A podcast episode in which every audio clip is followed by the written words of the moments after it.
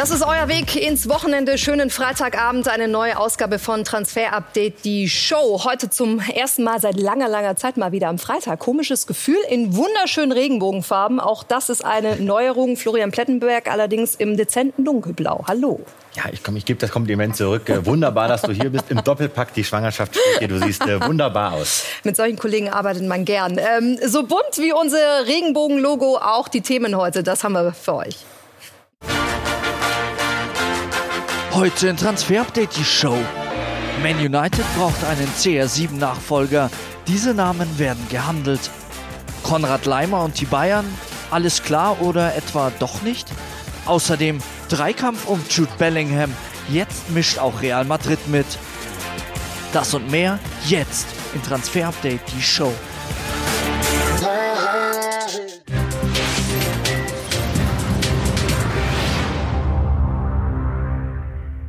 Und da sehen wir einen tränenüberströmten Cristiano Ronaldo. Da musste wohl ein bisschen was raus. Ist auch nicht spurlos an ihm vorbeigegangen die Woche, ne, Flo? Heult bei der Nationalhymne und trifft dann ganz profi-like im Anschluss für Portugal zum 1 zu 0 gegen Ghana. Damit tolle Statistik. In fünf WMs in Folge immer getroffen. Das ist neuer Rekord, den er da eingestellt hat. Ähm, sind dadurch ein paar neue Interessenten dazugekommen. Es sind auf jeden Fall ein paar, paar weggefallen, Flo. Ja, schauen wir uns mal an. Könnte eine Lieblingsgrafik von uns werden in den nächsten Tagen. Freudendrehen. Mal schauen, ob er sie dann auch verdrücken wird. Wenn er dann hoffentlich aus seiner Sicht den richtigen Verein gewählt hat. Denn äh, das ist ja ohnehin Wahnsinn. Transferbühne WM, Free Agent. Also was für eine Möglichkeit. Aber wir haben recherchiert. Wir hören, dass Real Madrid und Chelsea mittlerweile aus dem Rennen sind im Werben um Cristiano Ronaldo. Soll heißen, keine Sensationsrückkehr zu Real Madrid. Und obwohl eben Bowley sagt, Mensch, den hätte ich gerne, es wird wohl nichts werden, mit einem Wechsel zu Chelsea. Die saudi-arabische Flagge sehen wir, da gibt es vielleicht noch das ein oder andere Milliardenangebot.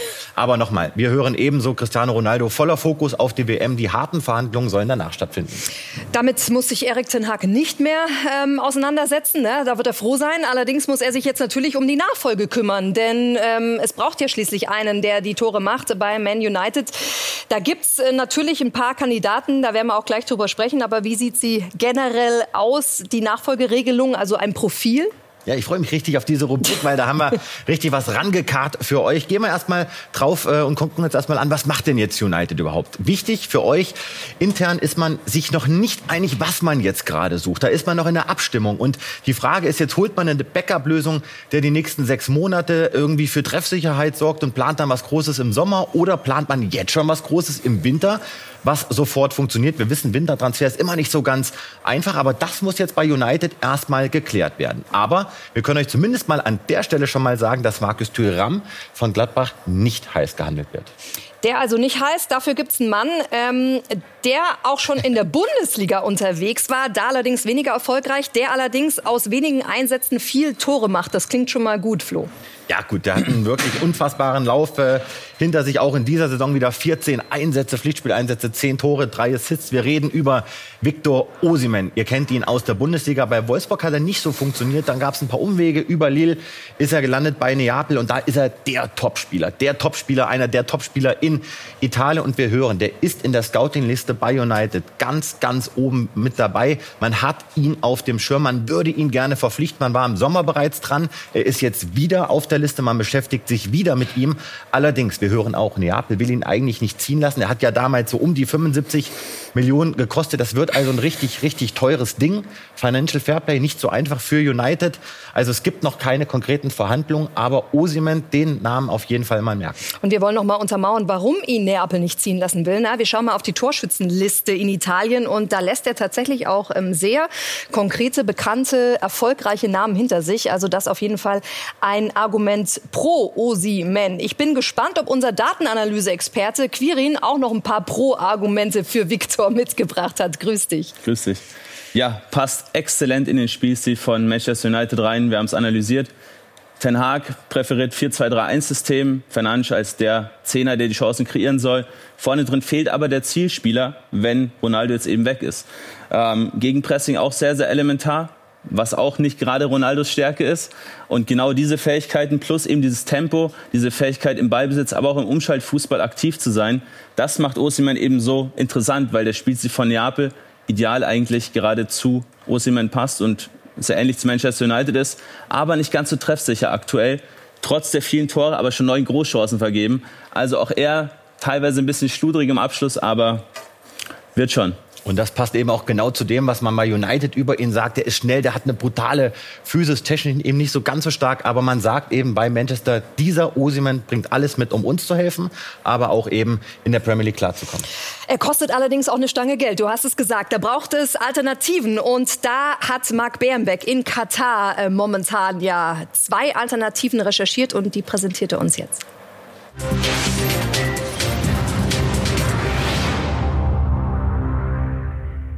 Hallo aus dem Transfer-Update Außenbüro Katar. Wir sind hier in der Nähe des deutschen Mannschaftsquartiers und beschäftigen uns natürlich mit den WM-Transfer-Themen. Großes Thema ist Memphis Depay, eigentlich ja die unangefochtene Nummer eins vorne im Sturm bei den Niederlanden. Was passiert mit ihm in der Zukunft? Wir hatten ihn schon ein paar Mal in der Sendung. Stand jetzt ist unser Stand bei Barcelona so, dass sie ihn nach wie vor unbedingt loswerden wollen. Er soll so schnell wie möglich gehen. Sogar einen Vertrag aufzulösen ist eine Option, obwohl Depay das bisher nicht wollte. Sein Gehalt soll gespart werden. Gibt es wirklich die große große Rückkehr zu United, wo er ja schon mal gespielt hat, sich aber am Ende nie so richtig durchgesetzt hat. Dort hören wir gerade, dass Ten Hag ihn durchaus will. Er schätzt ihn, auch aus gemeinsamen vergangenen Zeiten bei PSV. United braucht einen CR7-Ersatz, das wissen wir alle. Und es gibt auch Kontakt zu United, aber weiter sind die Verhandlungen noch nicht vorangeschritten. Es gibt auch ein Zitat von Memphis hier von der WM, wie seine Zukunft aussehen soll. Er sagt, ich weiß nicht, was nach der WM geschieht. Ich habe mich von einer Verletzung erholt und genieße jetzt erstmal die WM. Was will aber Memphis Memphis Depay. Er will diese WM als Plattform nehmen. Das hat er bei uns auch nochmal bestätigt. Die Entscheidung deswegen erst danach. Und eigentlich will er Champions League spielen, was jetzt nicht unbedingt für United sprechen würde. Das sind die Ansprüche. Wie die Realität ist, werden wir mal sehen. Einer ist großer Fan von ihm und das ist Louis van Gaal. Wenn ich mir die Daten von Memphis ansehe, habe ich noch nie einen solchen Stürmer gehabt. Jemand, der so viel läuft, so oft in die Tiefe geht und so oft an den Ball kommt. Ein anderer, den United auch auf dem Zettel hat, das ist Jonathan David von Kanada. Den sehen wir auch jetzt gerade bei der WM. Er wurde mehrfach beobachtet nach unseren Infos. Lille würde die Freigabe geben und das macht ihn interessant. Er ist ein Top-Stürmertalent, ist einer, den man auch bekommen könnte im Winter für circa 50 Millionen, aber wäre natürlich ein Invest in die Zukunft und vielleicht nicht unbedingt ein Stürmer, der sofort hilft. Was kann er? Er ist einer, der sich immer wieder am Spiel beteiligt, weicht auf Außen aus, starkes Tempo, gute Technik und vor allem auch sehr guter Abschluss. Und wenn wir schon bei Kanada sind, habe ich noch einen Spieler, den ihr euch unbedingt noch mal im weiteren Turnierverlauf anschauen müsst. Tejon Buchanan von Kanada, 23, Außenstürmer, jetzt mittlerweile schon in Europa bei Brügge, wird in Kanada ein bisschen verglichen mit Leroy Sané. Technisch stark, schnell, gutes Dribbling, auf jeden Fall einer für die Zukunft. Also mal darauf achten bei Kanada. Dankeschön, Marc. Wir konzentrieren uns nochmal auf das Doppel-D, Depay und David ähm, Quirin. David, wie passen die beiden zu Man United? Genau, Memphis Depay, gerade in Lyon häufig auch als Mittelstürmer gespielt, aber eher so eine falsche Neun. Bewegt sich ja, wie auch Van Kraal gesagt hat, sehr, sehr viel. Sehr viel unterwegs, geht häufig auch in die Tiefe, sehr spielstark. Finisher ja auch, aber nicht zwingend und auch nicht diese körperliche Komponente, die eben auch ein Osimhen mitbringen würde. Auf der anderen Seite Jonathan David, sehr, sehr schnell. Einer der schnellsten Spieler in Frankreich, abschlussstark mit beiden Füßen. Auch er weicht gerne mal nach außen aus. Also auch er in einem 4-4-2, was bei Lille gespielt wird, auch eher zu Hause als in diesem 4-2-3-1 von Manchester United, eben aufgrund seiner Spielstärke.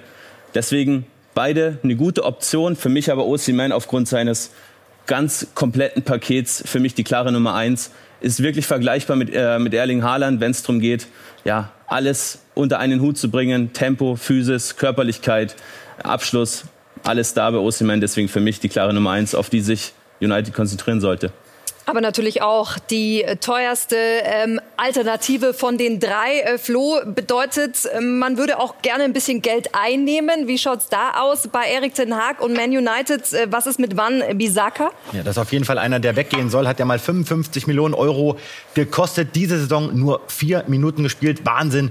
Da möchte man auf jeden Fall eine Laie forcieren. Aber es gibt auch noch ein bisschen was auf der Zugangsseite, denn ihr kennt ihn mittlerweile Stammgast in der Sendung. Endrik, 16 Jahre aus Brasilien, aus Palmeiras stuff. PSG hat ein Angebot abgegeben, ist in der Verhandlungsphase. 60 Millionen möchte man dort äh, gerne haben.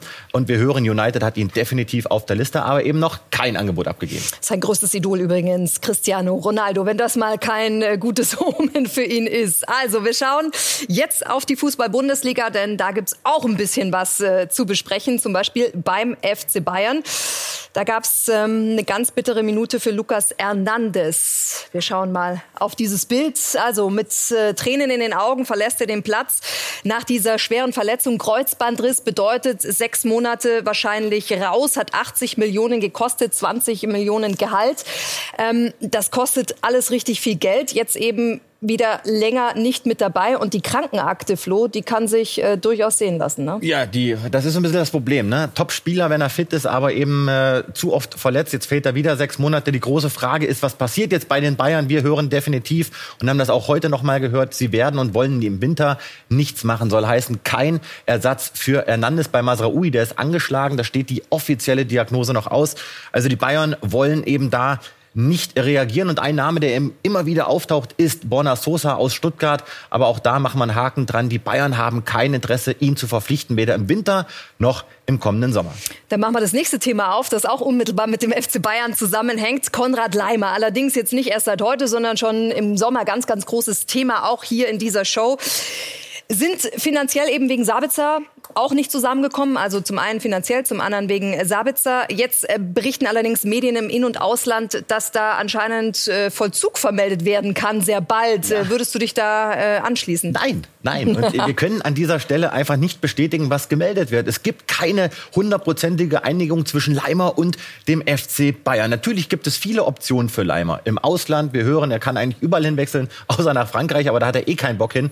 Aber schauen wir uns mal an, was unser recherchierter Stand ist. Leimer und die Bayern. Also es gibt keine hundertprozentige Einigung. Es gibt keinen Vorvertrag, es gibt nichts Unterschriebenes, aber es gibt eine Tendenz, dass eben Leimer sagt, ja, ich möchte gerne zum FC Bayern. Im Sommer war es super konkret, die Bayern haben ein Angebot abgegeben, daraus wurde nichts. Das Problem ist, das Bayern-Zentrum ist dicht. Und solange ein Spieler wie zum Beispiel Sabitzer nicht weg ist, wird ein Leimer nicht kommen. Macht keinen Sinn, macht meiner Meinung nach überhaupt gar keinen Sinn. Gravenberg überhaupt noch nicht zur Geltung gekommen, der soll ausspielen.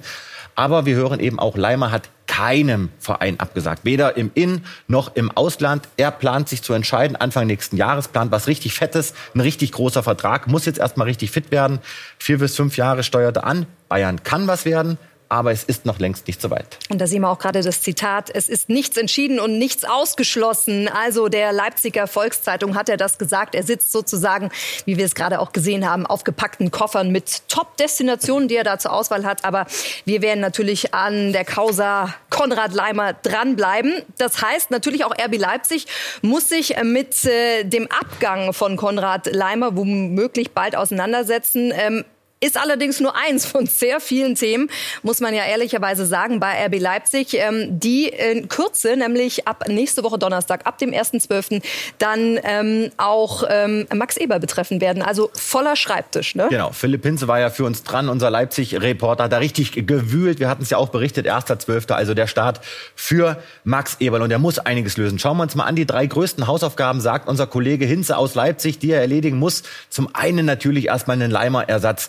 finden, denn er muss sich damit abfinden, dass er eben in Leipzig nicht verlängern wird. Man muss das jetzt relativ schnell klären, sonst droht eben immer wieder das Nachgefrage. Und da hat sicherlich keiner Bock drauf. In Kunku Ersatz holen, wir kommen gleich nochmal zu in Kunku. Seschko alleine reicht nicht. Ist ein Spieler, der kann ganz, kann ganz, ganz viel, aber muss noch zulegen. Und dann hat man die Situation mit Dani Olmo, Topspieler bei Spanien. Vertrag läuft aus 24. Der wird auf jeden Fall hochfrequentiert sein. Und das sollte man auch schnellstmöglich klären.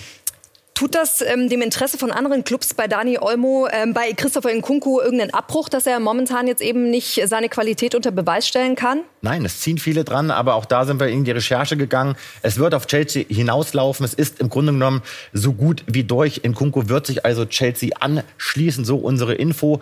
Und äh, allerdings wird man noch warten, bis man das offiziell verkündet. Er muss jetzt erstmal fit werden, fehlt noch zweieinhalb bis drei Monate und wird dann im Bereich der 60 Millionen Euro Leipzig verlassen. Herber Schlag, aber hat er sich natürlich verdient aufgrund seiner Leistung. Also Leipzig verliert möglicherweise Leimer und Nkunku, aber wohl auch ihren aktuellen Chef-Scout Chris Vivell.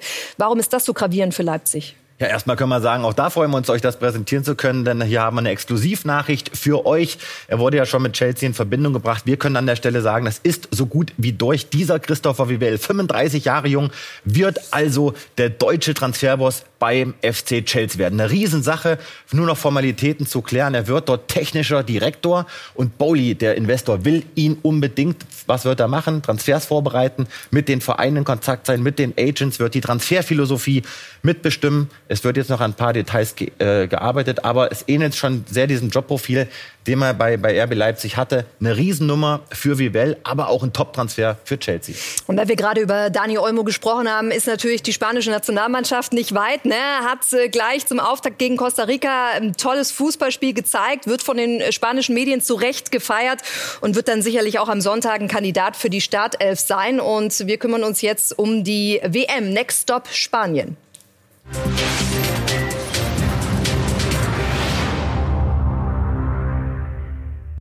Ja, seit dem 7 zu 0 gegen Costa Rica natürlich ein Mann in aller Munde. Luis Enrique, der Trainer der Spanier, der momentan alles richtig zu machen scheint.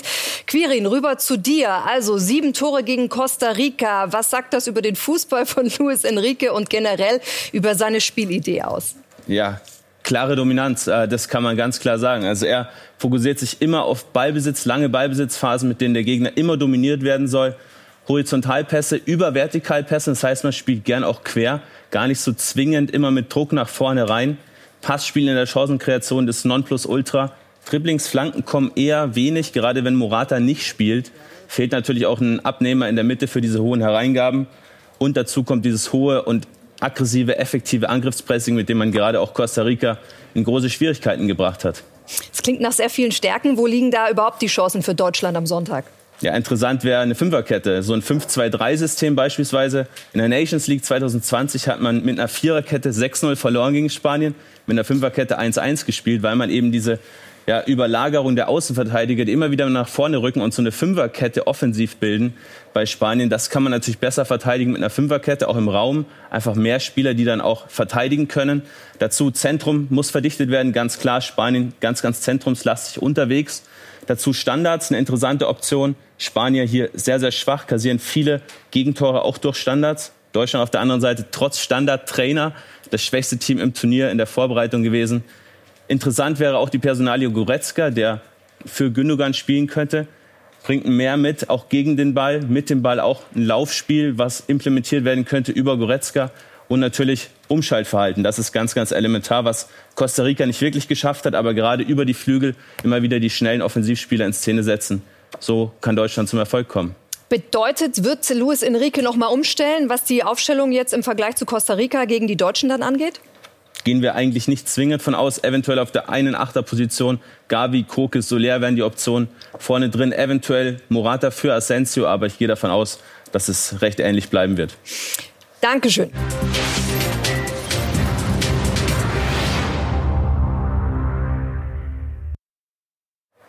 Ja, im Spotlight Petri dürfte, glaube ich, mittlerweile jedem Begriff sein vom FC Barcelona. Ganz, ganz spannender Mann. Zentrum der Kreativität für Enrique. Baut über die acht ganz, ganz viele Angriffe auf. Setzt da die Außenverteidiger zum Beispiel in Szene, die hochrücken. Im Dribbling stark, im Passspiel nach vorne rein auch sehr, sehr stark, diese Steckpässe. Aber auch im Gegenpressing einer der besten Spanier. Also auf jeden Fall der Player to watch. Aber dürfte, glaube ich, mittlerweile eh fast jedem bekannt sein, dass der Junge was drauf hat. Dann sind wir vorbereitet auf den Sonntagabend. Quirin, Dankeschön. Und wir machen hier eine kurze Pause bei Transfer Update, die Show, und schauen dann auf den FC Liverpool. Die verlieren ihren Sportdirektor, baggern aber weiter an Jude Bellingham. Wie ist da der aktuelle Stand? Bis gleich.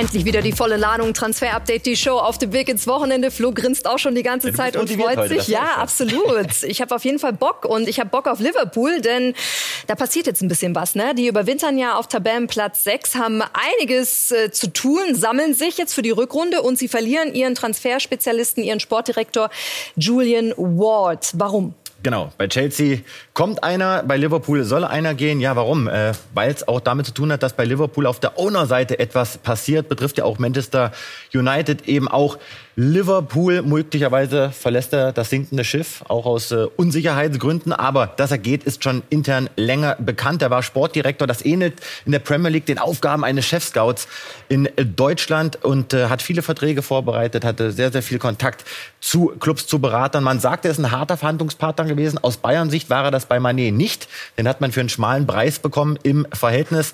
Aber ich bin mir sicher, dieser Julian Ward wird relativ schnell dann auch wieder irgendwo unterkommen. Aber nach der Saison ist erstmal für ihn Schluss. Aber hat er noch ein bisschen Zeit, ne? sich zum Beispiel um Jude Bellingham zu kümmern, ja, der Gefragte, der Gejagte momentan von einigen Clubs und ganz oben eben auch auf der Liste bei Jürgen Klopp und Liverpool. Er ist wahrscheinlich bei jedem Topverein auf der Liste. Ne? Erstes Länderspieltor, jetzt hat er super angefangen auch bei dieser WM. Zuletzt hatten wir auch United mit in der Verlosung, aber da können wir euch an der Stelle erstmal berichten.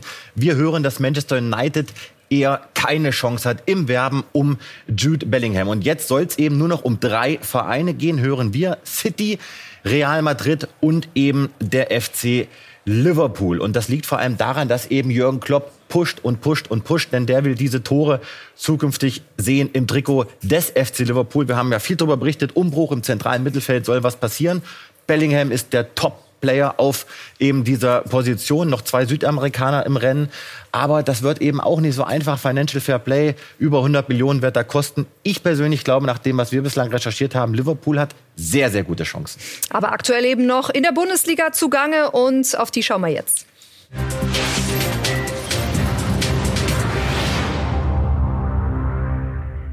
Ja, was machen die Kollegen von Jude Bellingham momentan? Die sind in Asien unterwegs, auf großer Asien-Tour, machen da ein bisschen Marketing. Ähm, Jesko von Eichmann mit dabei und er hatte dort auch exklusiv die Möglichkeit, mit dem Geschäftsführer, mit Hans-Joachim Watzke zu sprechen über mögliche Wintertransfers. Und das will ich gleich vorwegnehmen.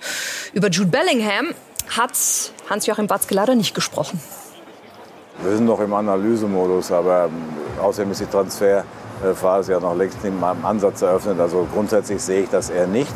Aber wir müssen einfach gucken, was wir in den nächsten Wochen was passiert. Es kann immer im Fußball viel passieren, aber eigentlich haben wir genug Offensivspieler, weil Beino Gittens kommt zurück, äh, Marco äh, kommt zurück und dann haben wir schon auch unsere Möglichkeiten. Also soweit die Neuigkeiten vom BVB. Schauen wir gleich weiter zum VfB Stuttgart. Wir geben heute ein straffes Tempo vor und sind äh, bei der Woche der Wahrheit. So habt ihr das am Montag genannt. Um Sportdirektor Sven Mislintat. Heute ist Freitag. Was ist passiert, Flo? Genau, denn wir haben euch ja berichtet, dass es diesen Donnerstag ein Treffen geben sollte zwischen ihm und eben Werle, um über die Zukunft zu sprechen. Wir können euch sagen, ja, dieses Treffen hat stattgefunden, aber wir können euch noch nicht sagen, was das Ergebnis war. Da gibt's noch ein bisschen Rätselraten. Wir sind für euch dran, aber wir haben mal beleuchtet, was hat's denn überhaupt damit auf sich, dass dieser Misslint hat, der einen sehr guten Job macht, zur Disposition steht. Dennis Bayer, unser Reporter vor Ort, hat das Ganze mal aufgebröselt. Nach dem Rücktritt von Thomas Hitzelsberger als Vorstandsvorsitzender muss der Aufsichtsrat des VfB rund um Chef Klaus Vogt einen Nachfolger finden und auch die Frage nach neuen Strukturen klären. Damals wichtig, kommt nur ein neuer Mann, also ein neuer Vorstandsvorsitzender oder auch noch ein neuer Sportvorstand. In einem Interview mit der Stuttgarter Zeitung äußert sich Sven Mislintat da ganz klar zu und sagt, er würde gerne mit dem bestehenden Team ohne neuen Sportvorstand weiterarbeiten und sagt, er hat diese Idee Klaus Vogt und Rainer Adrian vom Aufsichtsrat auch präsentiert, danach aber nie wieder was von denen gehört. Damit macht er also interne Vorgänge öffentlich. Alexander Werle ist mittlerweile neuer Vorstandsvorsitzender und Sportvorstand beim VfB in Personalunion. Vor dem wichtigen letzten Saisonspiel gegen Köln, in dem es immer noch um den Klassenerhalt oder den Abstieg geht, vermeidet er aber ein Bekenntnis, weiter mit Pellegrino Matarazzo oder Sven Mislintat zu arbeiten. Stattdessen sagt er, dass er danach in Ruhe die Situation analysieren will. Was dann passiert, wird fast schon zur Posse. Immer wieder wird ein Verhandlungstermin über die Zukunft von Sven Mislintat in die Zukunft verschoben. Erst erst nach die Saison, dann nach die Transferperiode und jetzt bis in den Herbst. Der große Knall kommt dann im September. Anstatt mit Misslintat zu verhandeln, installieren Alexander Werle und Klaus Vogt zwei externe Berater mit Philipp Lahm und Sami Kedira und einen Leiter der Lizenzspielerabteilung mit Christian Gentner. Das Problem dabei, mit Sven Misslintat wurde im Vorfeld nicht ein einziges Mal geredet. Und das, obwohl die Meinung der beiden Berater sich auf seinen sportlichen Bereich auswirken und Christian Gentner sogar direkt in seinem Team arbeiten soll. Also ein klarer Bossmove von Werle und Vogt, die mal gezeigt haben, wer jetzt der neue Chef beim VfB ist und dass Sven Mislintat nicht mehr der Einzige mit Sportkompetenz im Verein ist. Seine Rolle ist nämlich gar nicht so ganz klar. Als externer Berater soll er eigentlich nicht ins operative Geschäft eingebunden sein. Trotzdem ist er bei fast jedem Training von Pellegrino Materazzo am Platz und bespricht sich auch mit dem Trainer. Er ist Teil der Diskussionsrunde, die über die Trainerentlassung berät und er ist aktiver Teil der Trainersuche. Damit greift er also doch ins Tagesgeschäft und damit in den Aufgabenbereich von Sven Mislintat ein. Deswegen soll es gerade in der Trainersuche zwischen den beiden auch ordentlich geknallt haben. Und gar nicht so weit weg vom VfB Stuttgart ist Hoffenheim. Ne? Und äh, da geht's jetzt um Luca Waldschmidt. Sieben Einsätze in der Hinrunde bei Hoffenheim im Gespräch, Flo. Genau. Die Bild hat davon berichtet, äh, nennen wir fairerweise natürlich an der Stelle. Wir können sagen, ja, die Hoffenheimer haben ein latentes Interesse. Das ist noch sehr lose, das ist noch nicht konkret. Es gibt noch keine konkreten Verhandlungen zwischen beiden Vereinen. Klar ist, Wolfsburg möchte Waldschmidt gerne loswerden. Ist immer sehr negativ, aber sie würden ihm sagen, ja, du darfst uns im Winter verlassen. Das die Fakten also zu Luca Waldschmidt. Wir schauen beim SV Werder Bremen vorbei. Auch da gibt's Neuigkeiten. Du warst letzte Woche in Berlin und hast dich mit Clemens Fritz unterhalten. Genau, mit dem Lizenzboss haben wir uns getroffen und haben ihn gefragt, Mensch, wie sieht's eigentlich aus mit Anthony Jung? Linksverteidiger spielt eine sehr, sehr gute Saison. Vertrag läuft 23 aus. Und machen denn die Bremer im Winter noch was auf dem Transfermarkt? Wir werden die Gespräche aufnehmen, auch mit Toni. Ich habe schon mit ihm gesprochen. Wir haben auch schon mit äh, seiner Berateragentur gesprochen. Und da wird es jetzt auch in den nächsten Wochen ähm, Gespräche geben. Im Wintertransferfenster beim SV Werder Bremen nochmal personelle Veränderungen? Aktuell planen wir, planen wir nichts. Ähm, wir müssen schauen. Ähm, es gibt natürlich ab und zu auch mal Momente, Zeiten, wo man auf irgendwas reagieren muss. Aber wir müssen auch unsere wirtschaftliche Situation beachten. Auch die Mannschaft, äh, die Gruppe funktioniert sehr gut, harmoniert sehr gut. Ab und zu gibt es auch mal ein paar Reibereien, die notwendig sind. Wie gesagt, aktuell planen wir nichts. Aber wenn wir auf irgendwas reagieren müssen, dann sind wir auch vorbereitet. Und bei uns geht's weiter mit Guten Abend Fans. Horst Held und Thomas Fleischmann schon in Warteposition. Welche Erkenntnisse nach dem DFB-Training heute Nachmittag? Und Kai Havertz bekommt er nochmal die Chance gegen Spanien von Hansi Flick. So geht's weiter und wir, Flo, sehen uns dann wahrscheinlich am Montag wieder. Transfer-Update, die Show. Hat mich gefreut. Tschüss.